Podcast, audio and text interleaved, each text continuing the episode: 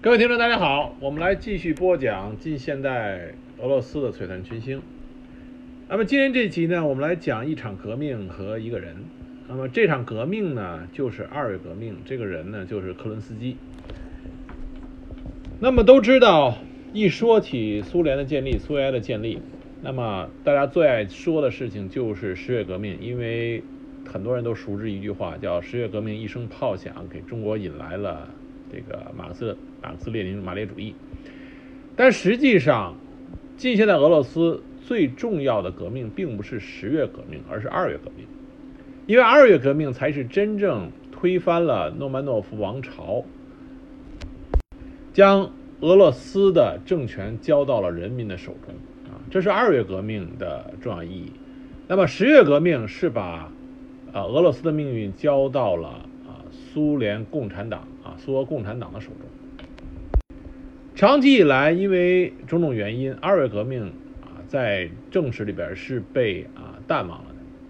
那么今天我们就要来讲一讲二月革命啊。这个对于俄罗斯的命运来说是极关重要的一场啊，另外一场非常重要的革命，然后再讲一讲在二月革命中诞生出来的，当时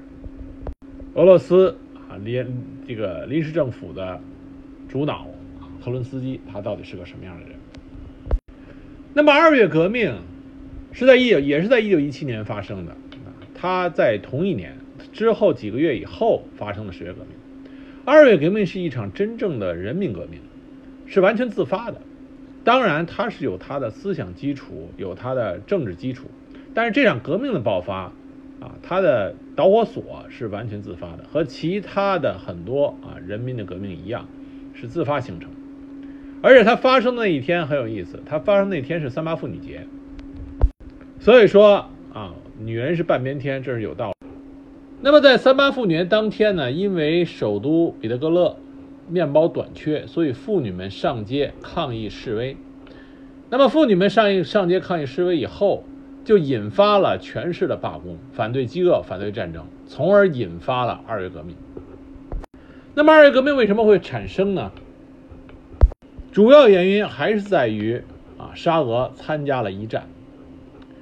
战争和一个国家的经济金融。是有着密不可分的关系。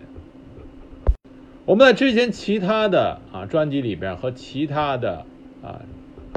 作品里边都提到过，战争从本质上来说，对一个国家的经济和金融是一种摧残，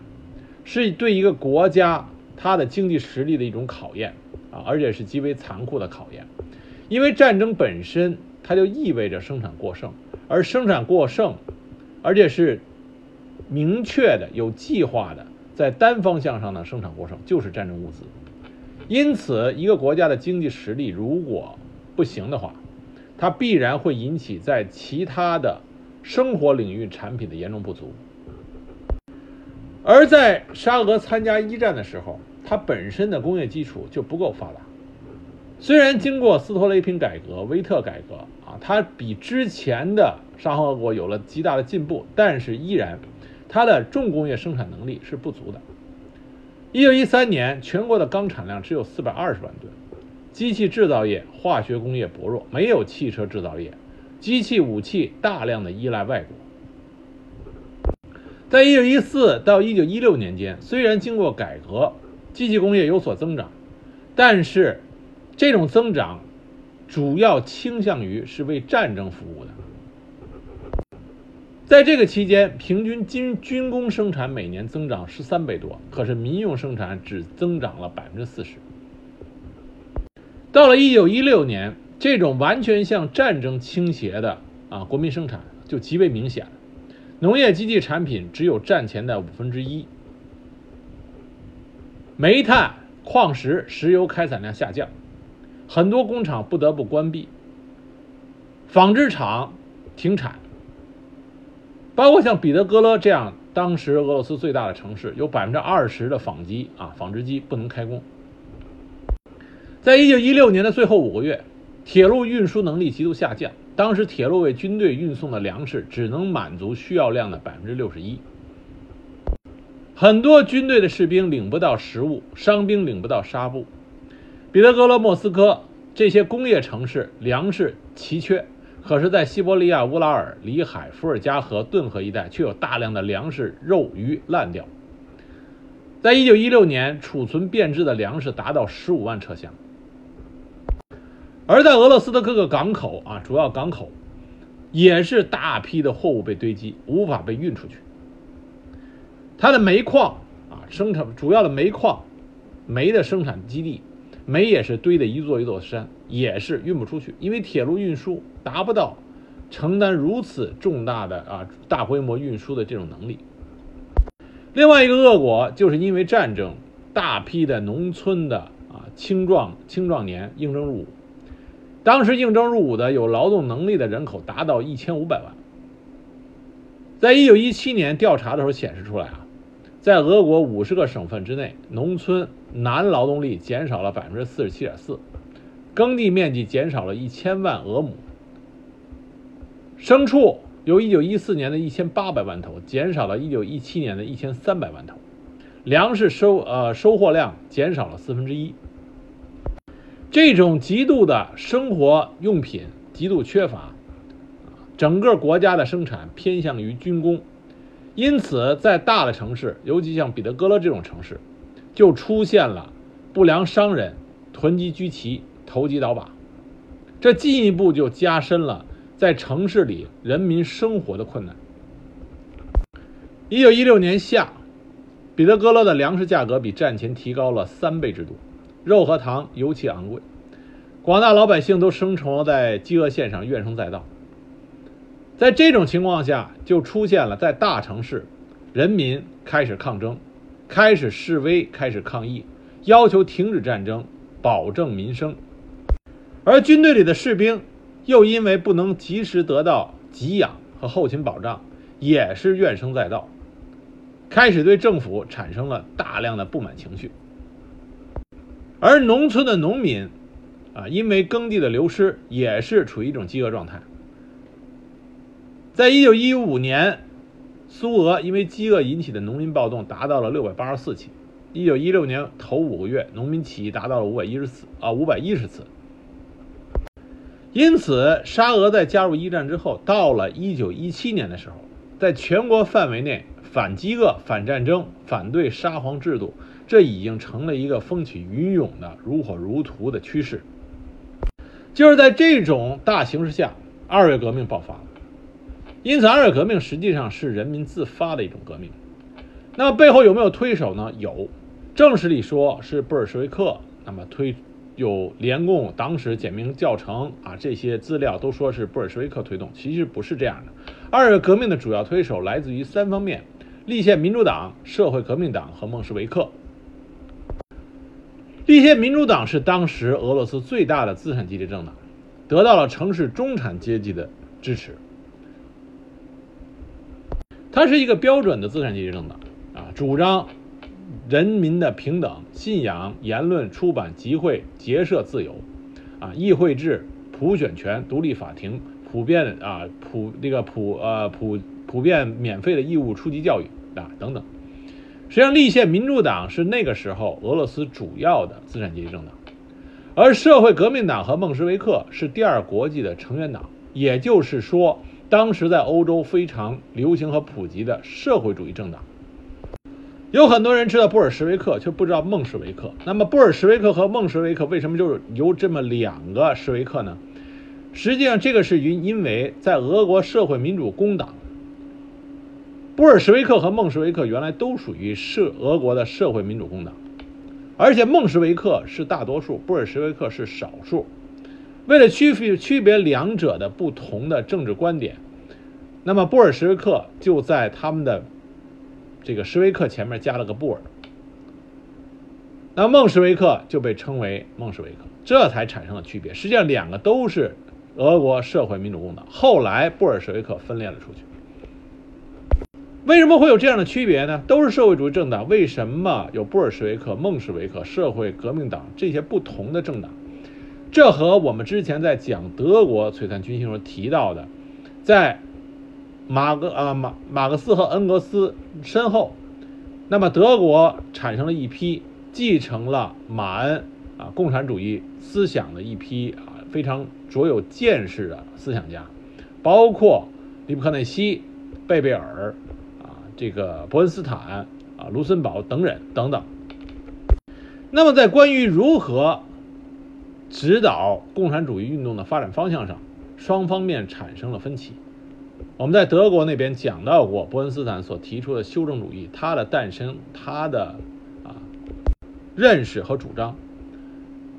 正是因为这种不同思想的结果，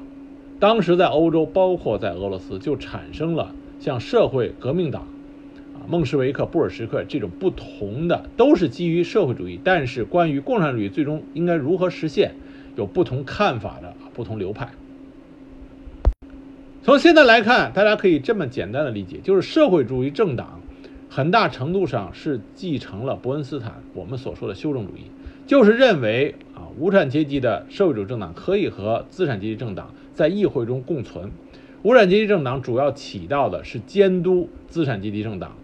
保证社会的发展能够有利于人民、有利于民主这么一个趋势。这个后来就演化到现在西欧的那些左翼啊政党，包括像英国工党，这都是从那时候演演变过来。当时在俄罗斯。我们是前面说，立宪民主党是主要政党。那么，社会革命党有八十万党员，孟什维克有二十万，而布尔什维克这个时候有多少呢？截止一九一七年四月为止，他仅有八万人。而且这个时候，布尔什维克他主要的领导人啊，像列宁啊，那个时候都在国外。呃，托洛斯基应该是在啊，托洛斯基在纽约，加米涅夫、斯大林都被流放到了西伯利亚。因此，布尔什维克实际上处于群龙无首的一个状态。那么，二月革命胜利之后，到底由谁来领导新的政权？因为尼古拉二世退位了。原来的史料里很多说，说是布尔什维克将自己的领导权让出来，其实并不，这不是真实的历史啊真相。真相是必然，二月革命结束这个胜利以后，必然是由当时占为主要背后推手的力量。成立政府，那就是立宪民主党。所以第一届临时政府是由立宪民主党人啊作为主导，但很快就垮台了，因为他没有一个明确的政治纲领，并不能满足广大民众的需求。因此，第一届临时政府很快垮台，又成立了第二届临时政府。第二届临时政府是个联合政府，是以社会革命党人和孟什维克为主的啊，因为你立宪民主党做不到，那么好，现在你下去，由。按照排位，下一个主要的政治势力来主导，那就是社会革命党人和孟什维克。那么在第二届临时政府里边，社会革命党人和孟什维克占了七人，立宪民主党四人，激进民主派两人，无党派一人。而总理和军事部长就是我们这集要谈到的克伦斯基，他是社会革命党人。正是因为社会革命党和孟什维克，他们占主导，他们的思想就是说，资产阶级政府啊去领导民主革命，那么作为社会主义政党，起到的是监督政府的作用。因此，在第二届联合政府成立的时候，俄罗斯形成了两个权力中心，一个是啊临时政府，另外一个是工兵代表苏维埃。所以大家有一个误区啊，就认为苏维埃是在十月革命之后建立的，不是这样的。工兵代表苏维埃实际上在二月革命之后、十月革命之前就已经在啊俄罗斯建立起来了。这第二个权力中心主要是起到监督政府的作用，而且在布尔什维克当中也有很多人赞成啊这个监督政府的呃职能，比如说加米涅夫、斯大林，这当时都是支持布尔什维克建立啊。工农啊，工兵代表苏维埃来监督政府的。那么第二届临时政府成立以后，就颁布了法令，释放所有政治犯，宣布言论、出版、结社、集会、罢工自由，取消书报检查，实施政治大赦，建立民警，废除一切等级的宗教的和民族的限制，希望在地方实行普选，在普遍、直接、平等和秘密选举的基础上选举地方自治机关。也就是现代资产阶级政权、民主政权所实施的一切主张，当时都是第二届临时政府他所主张的事情。包括列宁他自己本身都承认，当时的俄国就在第二届临时政府所治理下的俄国是世界上最自由的国家。而布尔什维克之所以后边能够实行十月革命，也是间接的是这种自由的获益者。但是这样问题就来了，实际上这种自由、平等、民主，啊，资产阶级政府，在当时的俄罗斯是有问题的。为什么？因为俄罗斯的问题很大，物资极其短缺，生产极度的偏门啊，主要倾向于军工生产，而战争还没有结束。一个王朝的结束，但是各方势力都有自己的需求，在这种混乱的局面下，盲目的去追求民主自由，实际上会把局势变得更乱。因为大多数老百姓来说，他并不理解为个为什么这个时候我吃的不够，为什么我穿的不够，为什么我要挨饿，他们的切身利益在受到影响，他不会去想更多的政治主张或者是政治思维。同时，俄罗斯当时的民众他所受到的啊这种思想素质的提高也是有限的。因此，尽管第二届临时政府提出了很多啊资产阶级民主、自由的这些主张，但是这些政策它真正能给俄罗斯民众带来好处，要经过一段时间的实施和运转才能够反映出来。但是，俄罗斯的问题已经是迫在眉睫。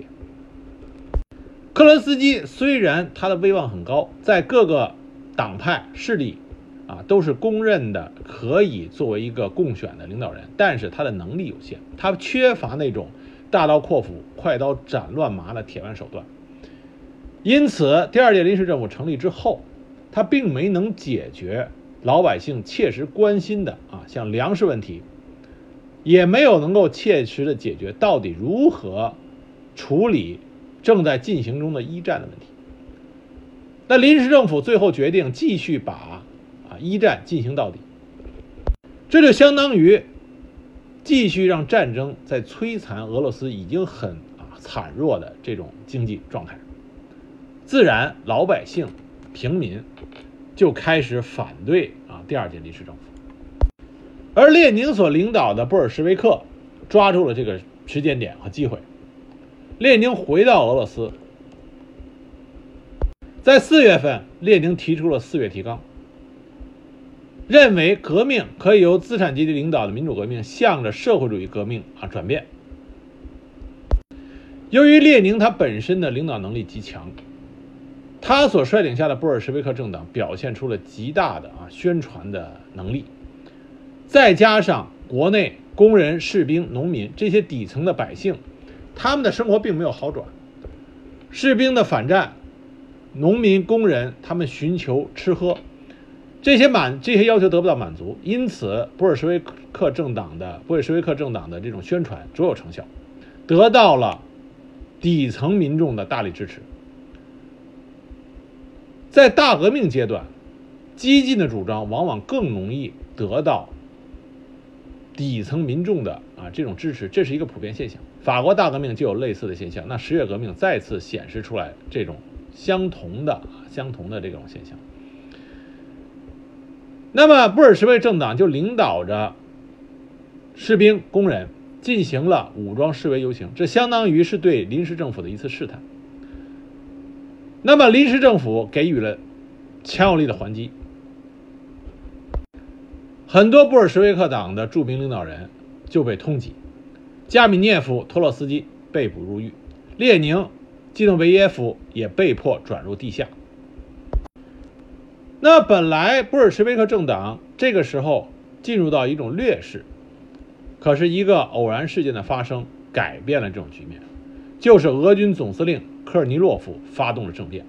企图建立军事专政，恢复帝制。要想抵抗住科尔尼洛夫的政变，必须要依赖广大的底层民众、工人，啊，这个士兵。而这个时候，要想依赖这种底层力量，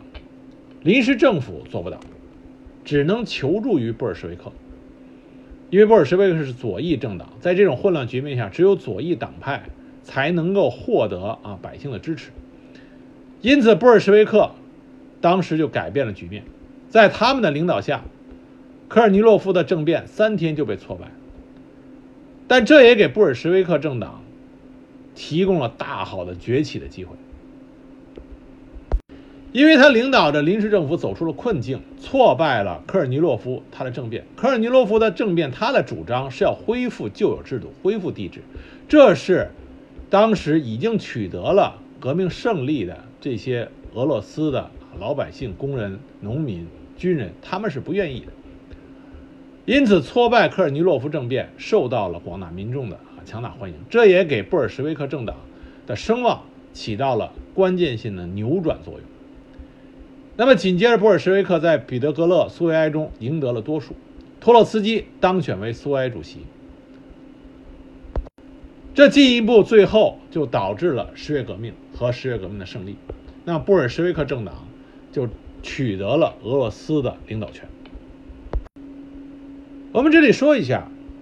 第二届临时政府他所实行的一些对于国内的经济民生的一些主张。和政策，实际上在后来十月革命之后，被布尔什维克啊这个政权是原封不动的照搬下来的，啊，这并不是布尔什维克政权的首创，而是说他继承了对当时俄罗斯经济民生有好处的这些已经由第二届临时政府实施的政策，他原封不动继承下来。那布尔什维克政府更多的所做的事情是利用强有力的手段和手腕，统一当时俄罗斯。民众的思想，将民众和苏维埃政权牢牢的绑在一起，包括军队，最重要的就是军队武装力量和苏维埃政权牢牢的绑绑在了一起，这才是后来红色政权能够在苏联啊稳定并且啊能够一直领导下去的一个重要原因。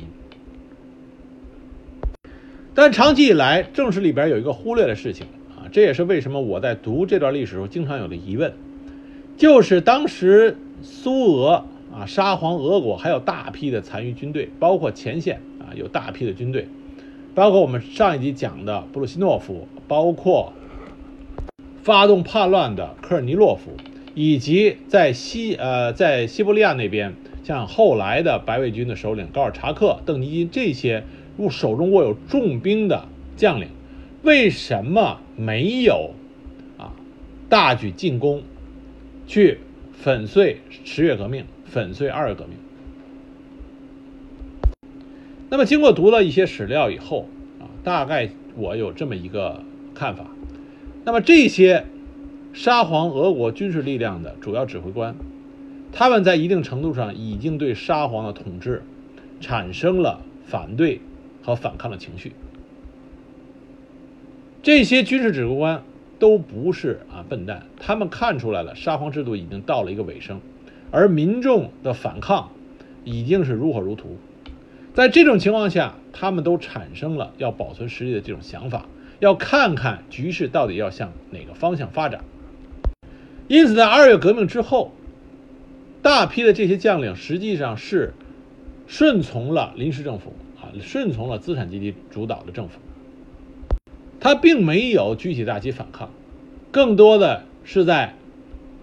不反对的前提下观望局势的发展。包括像布鲁西诺夫还跟克伦斯基一起啊，发动了科伦斯基攻势啊，在当时一战战场上，这说明军事将领们对资产阶级政府是具有一定的认同的。那么这种惯性在十月革命爆发，因为十月革命和二月革命之间隔的时间很短，只有啊只有那八个月的时间，因此在十月革命爆发的时候，这些军事将领依然抱了一种观望的态度啊，我们要看看在他们眼里啊，彼得格勒这时候发生的这二月革命也好，十月革命就是不同的政治势力在那里发生争斗，所以这些军事将领来他们心中来想的话，反正我手里有兵。你无论怎么发生争斗，当他局势稳定下来的时候，你必然会来求我，因为我手里有军事力量，你必须要得到我的支持。因此，我们等等看，看看到底会发生什么样的事情。而且，十月革命的领导者布尔什维克是少数派，那么这些军事将领也没有意识到，如果十月革命成功，布尔什维克上台以后会发生什么啊对他们不利的情况，他们觉得发生。让他们自己被消灭的可能性啊，在他们眼里几乎是零的，因此他们想再等等看。那么后来他们没有想到的是，当苏维埃呃十月革命之后，布尔什维克领导的苏维埃政权成立以后，迅速的整合了手中的军事力量，和德国迅速签订了合约，迅速的扩大了红军的实力，然后将不遵从布尔什维克苏维埃领导的这些他们所谓白卫军的这些将领，一个一个的都给打败了。啊，这是后来这些白卫军将领没有想到啊会发生的这么一个结局。那十月革命呢？它是在俄罗斯历史上重要的一次革命，它的很它的重要意义以及重大作用啊，在很长一段时间里边是被低估了啊。希望有兴趣的朋友可以进一步的去看一看二月革命的历史，了解了解二月革命中。那些人和事儿，因为这些人的人名字对于现在来说，在正史里边已经是一个只是一个符号了。但实际上，这些人都是俄国资产阶级革命的先驱啊，所以大家有兴趣可以进一步了解。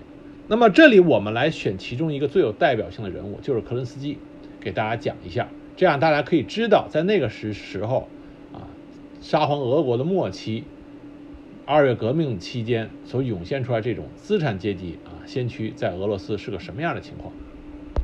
那么说起科伦斯基，很多人都是第一次听到这个人名，是在列宁在《十月》这部著名的译制片里边听到过的啊。科伦斯基，反动政府的领袖，十月革命一说就是推翻了科伦斯基所领导的这个反动政府。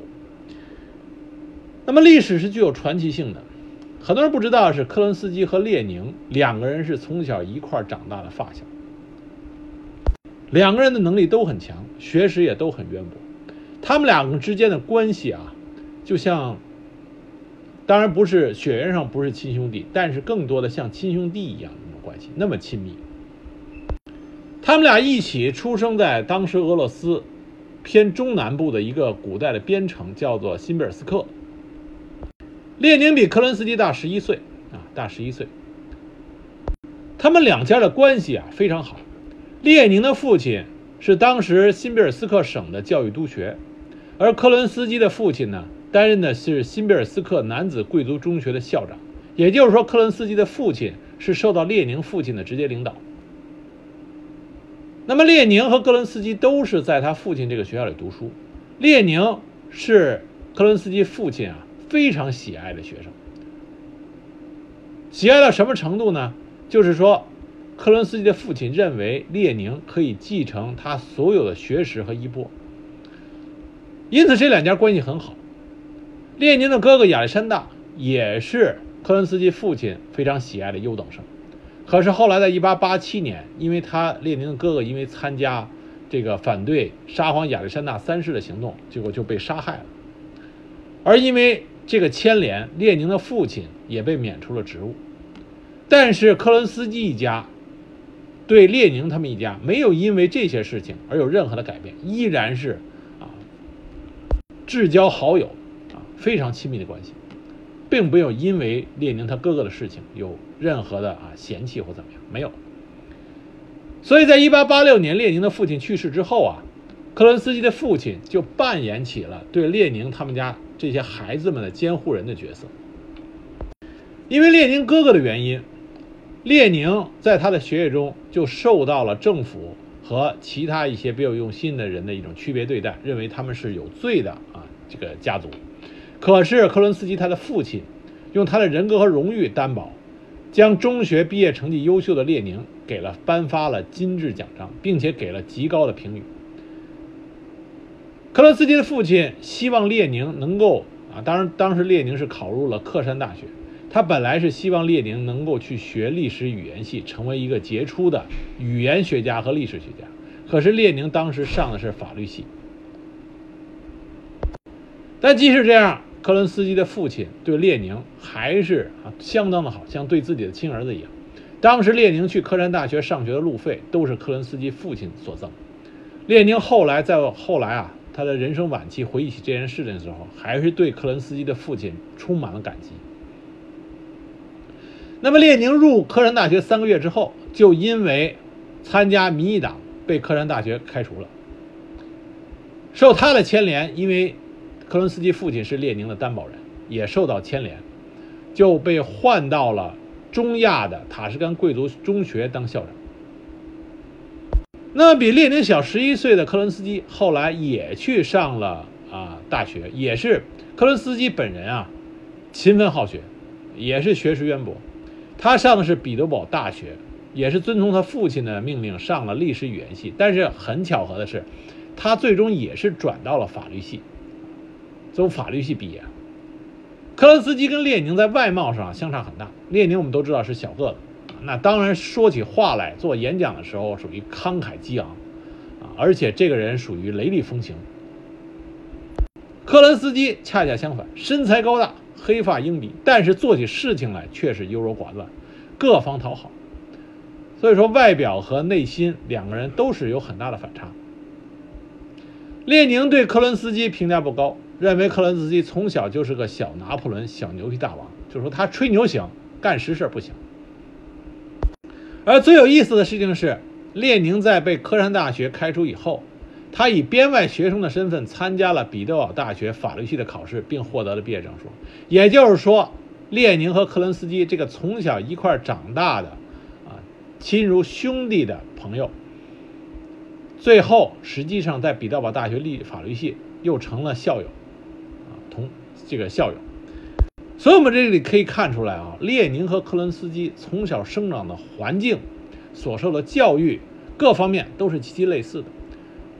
可是，这两个都曾经担任了俄罗斯最高领导人的啊，这么两个人，居然在性格上啊，在相同的生长环境里，最后却带产产生了一个完全不同的性格啊，这个是很多史学家非常疑惑的一件事情。那么，一九零四年，克伦斯基从大学毕业，毕业的时候优异的成绩，所以他很快就被聘为彼得堡著名律师奥贝尔的助理律师。一九零五年，流血的星期天，这个由民众当时抗议沙皇政府政治迫害、呼吁结束日俄战争的这么一次自发的游行示威，演变成了一次流血的暴力事件。当时，克伦斯基参加了律师团，为这一事件中的受害者辩护。这是他接手的第一个案子。那么，克伦斯基在接手这个案子的时候，他撰写了一个社会主义革命的公告。这个公告的名字叫做《海燕》。他称，当时在流血星期日牺牲的工农群众是革命的海燕。后来，这个公告被发在了传单上。很巧合的事情是，著名的苏联、俄罗斯。作家高尔基也是在得知了流血星期日事件真相以后，在同一时间写下了著名的长诗《海燕之歌》，啊，将这个很多人都应该背过，这是我们原来啊我们国家这个教材里边需要大家背诵的《海燕之歌》。所以说，克伦斯基和高尔基在同一时间不约而同的用海燕啊来比喻当时的革命者。那么，克伦斯基的这种激进言论就被沙皇的秘密警察注意到了，所以在同年十二月二十三日，他被逮捕。一九零六年，他因为证据不足被释放，那么全家被流放到塔什干。那么，一九零六年八月驱逐令解除以后，他才得以返回了彼得堡。那么，克伦斯基作为律师，他积极的参与维护工人和农民权益的政治事件的辩护，因此在工农。阶层里边赢得了很高的声望。一九零九年，他晋升为大律师。一九一零年，他成为土尔克斯坦社会革命党案件的主辩律师。在法庭之上，克伦斯基以雄辩之才和极有逻辑思维的充足证据链而著称。他强有力的辩护，使得社会革命党人反政府的武装活动最后被判定为正当行为，使他们免于死刑。这使克伦斯基声名大噪，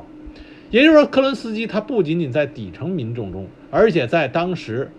俄罗斯各派的社会势力中啊，啊这种革命的势力中，他也是拥有极高的声望。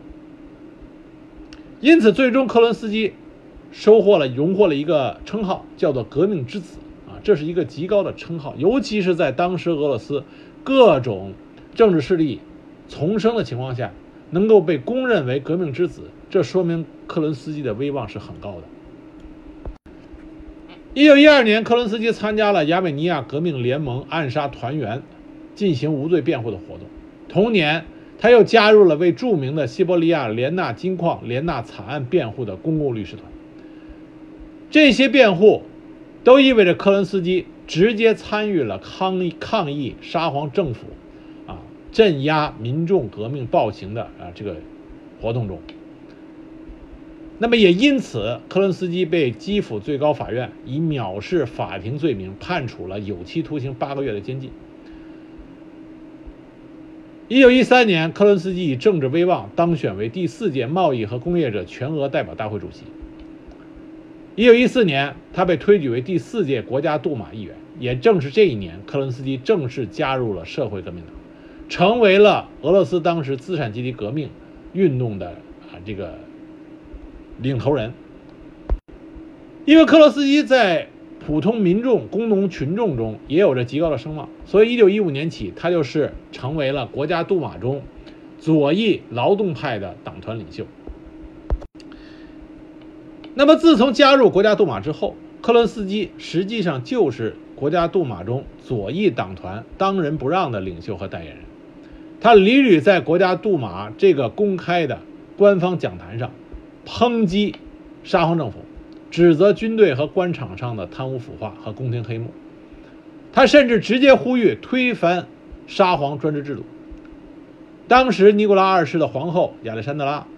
就曾经愤愤不平地表示说：“这个克伦斯基是最讨厌的和最不可信任的。”这也将克伦斯基当时被放到了一个极其危险的境地，他时刻要提防着。沙皇政府对他的暗杀，躲避秘密警察对他的监视，所以科伦斯基当时的生活啊，很像是在白色恐怖下啊活动的这个革命分子，动不动突然跳上马上开动的电车，动不动突然的奔跑，或者马上换上另外一辆出租车，这是躲避秘密警察的这种监视。因此，是克伦斯基啊，不是像我们后来说的，就是一个反动领袖。克伦斯基在早期的他的革命活动中。作为一个资产阶级革命的先驱和领袖，他也是冒着自己个人生命危险在从事着革命运动。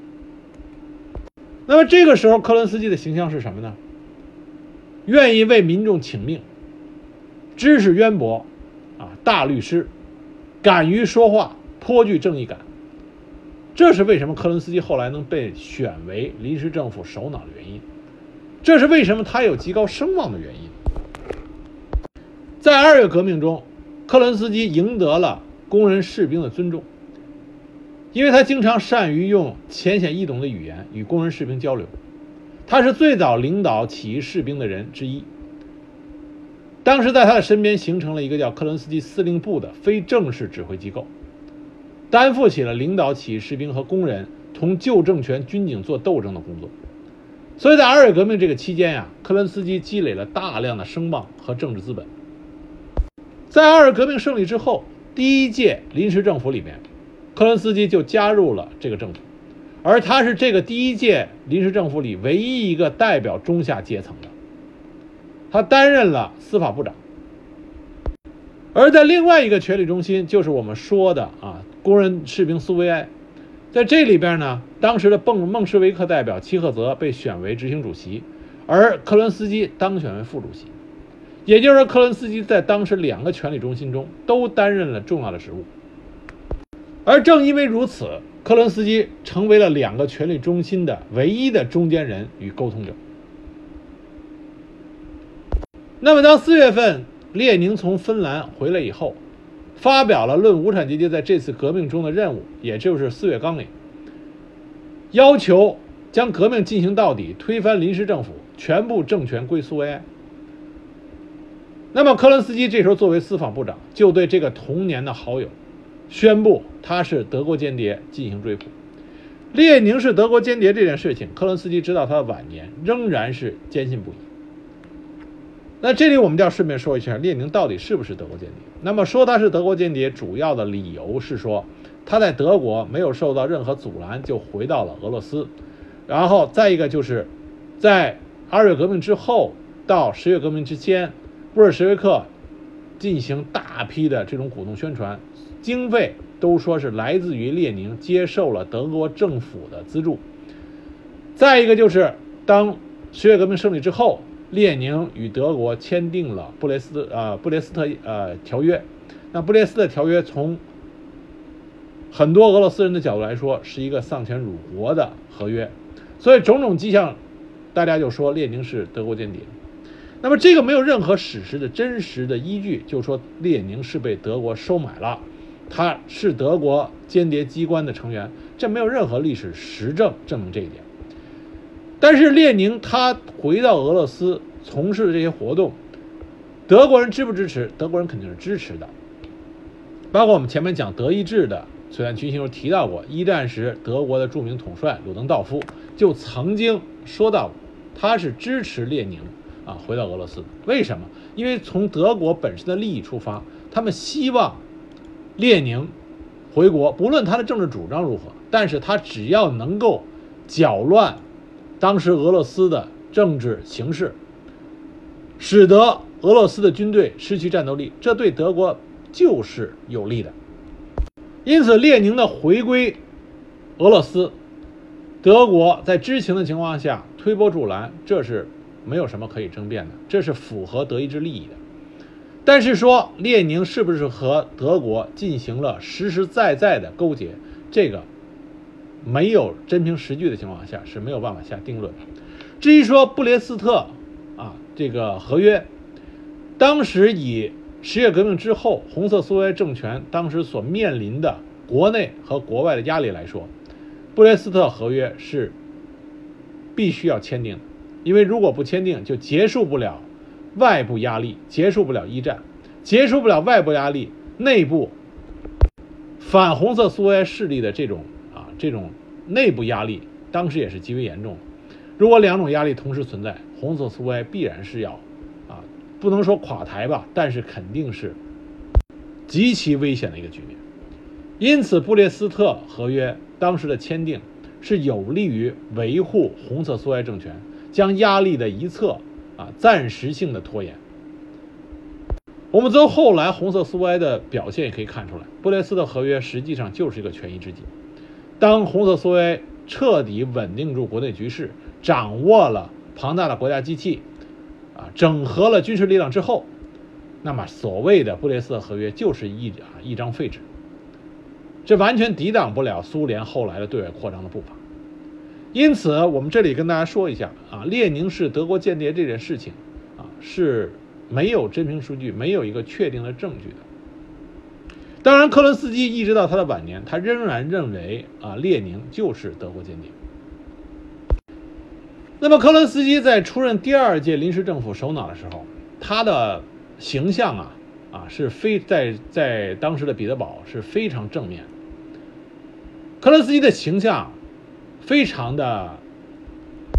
偶像化啊，用我们现在话说就是偶像化。他经常身穿军服，头里标志性的寸头啊寸头，面容严肃，他个子也高，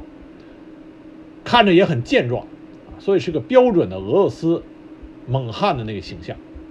当时的报纸啊，也是极力的给他冠以各种各样的名衔，什么革命的骑士、狮子雄心、人民的代言人、自由的天才等等。甚至连退位的尼古拉二世也不得不承认，说这个人在当前时刻在自己的位置干得不错，是政权里最精明能干的那一个。但这个时候的克伦斯基犯了一个重要错误，就是关于如何对待战争，他没有意识到战争实际上。是，对俄罗斯经济，也就是对俄罗斯底层民众，啊最大的威胁，也是最大的摧残。克伦斯基没有意识到这一点，他认为应该把战争打下去，他希望通过战争，尤其是通过战场上的大胜，让国内的内部矛盾转化到外部矛盾，从而减低国内内部矛盾的这种激烈性。当时克伦斯基只有三十六岁。依然还有年轻人的那种冲劲儿和激动，因此他和前线的布鲁西诺夫一块儿组织了克伦斯基攻势。结果他万万没想到的是，这个精心策划的，他想着要扬名立万的啊这个军事计划，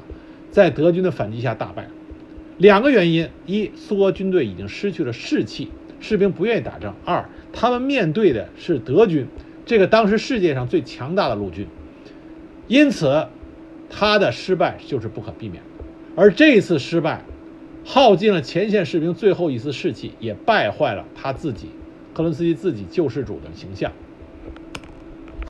那么，到了一九一七年七月三日，爆发了人民群众的游行示威事件，而这个时候又出现了另外一件事情，就是两周以后，当时任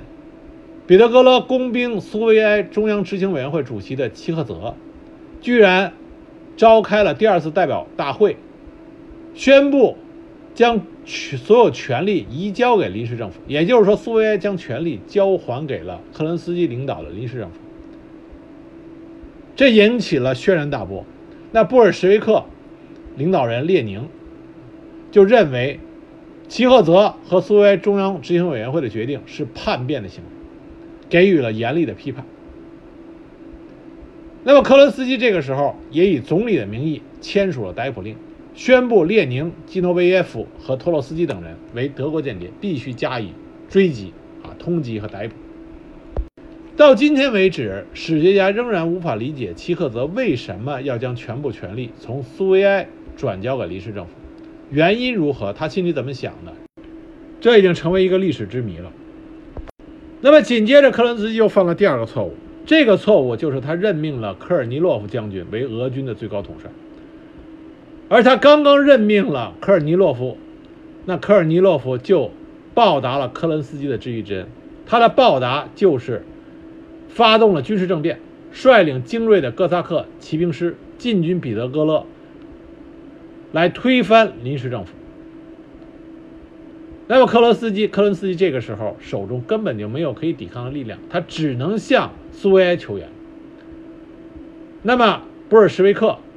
领导着底层的工农群众和士兵，用五天时间平息了这场暴乱。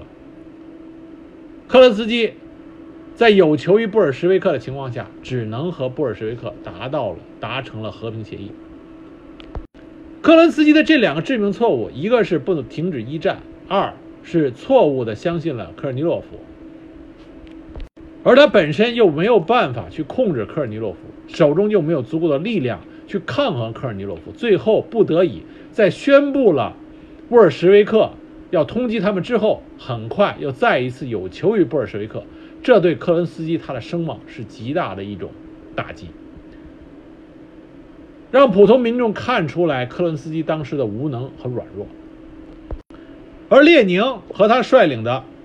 布尔什维克也看出了克伦斯基的弱点，因此，在十月我们说的十月革命的时候，十月，列宁就回到了彼得格勒，领导和发动了十月革命。在十月革命发生的时候，科伦斯基看见大势已去，就跟随着插着美国国旗的美国大使馆汽车逃进了美国大使馆，然后逃出了彼得格勒。在苏联关于这段历史的描述中，包括列宁在十月这部电影里边，都说科伦斯基当时是扮成了一个女人，扮成了女护士，啊，最后逃出的彼得格勒。但是科伦斯基一直到他晚年啊采访中都是否定了这件事情。克伦斯基逃离了彼得格勒之后，一直流亡在国外。他中间有几次秘密的，在十月革命胜利之后啊，短暂时间里，他有几次秘密的回到俄罗斯，希望获得当时还生存着的社会革命党人的支持，但是都没有成功。那么在流亡国外的期间，克伦斯基始终在对他进行各种采访中，始终对布尔什维克啊是抱着极强烈的敌对情绪。在二战刚刚爆发的时候，克伦斯基曾经希望借希特勒之手消灭苏维埃制度，但是到1942年的时候，他意识到德国法西斯对苏联实际上是要进行侵占和占领和掠夺，因此他改变了他的想法，认为希特勒不可能成为俄国的拯救者，开始转变观点，写文章支持红军战胜纳粹德国和保卫苏联。所以说，克伦斯基他本身。有着极强的俄罗斯的爱国情绪。克伦斯基最终是在美国啊去世的。他后来到了美国，在他临去世之前，他在斯坦福大学啊，斯坦福大学工作了很长时间，从事课堂教学和指导大学生。他进行了很多采访，并且写了不少文献，这些都是可以作为后来对俄罗斯早期的资本主义革命啊、资产阶级革命以及啊二月革命、十月革命研究啊的非常好的一个素材。这些文献依然保存在斯坦福大学。有兴趣的朋友可以看一下克伦威尔啊，克伦斯基啊，不是克伦威尔，不对，不是英国的克伦威尔，可以看一下克伦斯基在他晚年的时候。这个记者对他的采访啊的实录，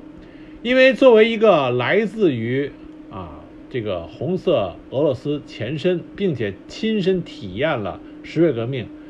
和列宁有过极深的交往，这么一个有知识文化的大知识分子科伦斯基，他对红色苏维埃政权，包括整个红色共产主义啊这个思潮、这个运动和历史。但在他的晚年的时候，他的视角都是很独特的。在他的后期专访中啊，他因为那个时候啊，苏联已经发展了很长的时间，那么共产主义运动全世界也是发展的很大的规模，也发展了很长的时间。那么在经历了这些之后，克伦斯基在他晚年的时候，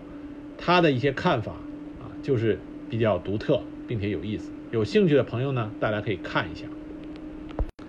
那么今天我给大家讲了俄罗斯的二月革命啊，就是十月革命发生之前的二月革命，没有二月革命就没有十月革命。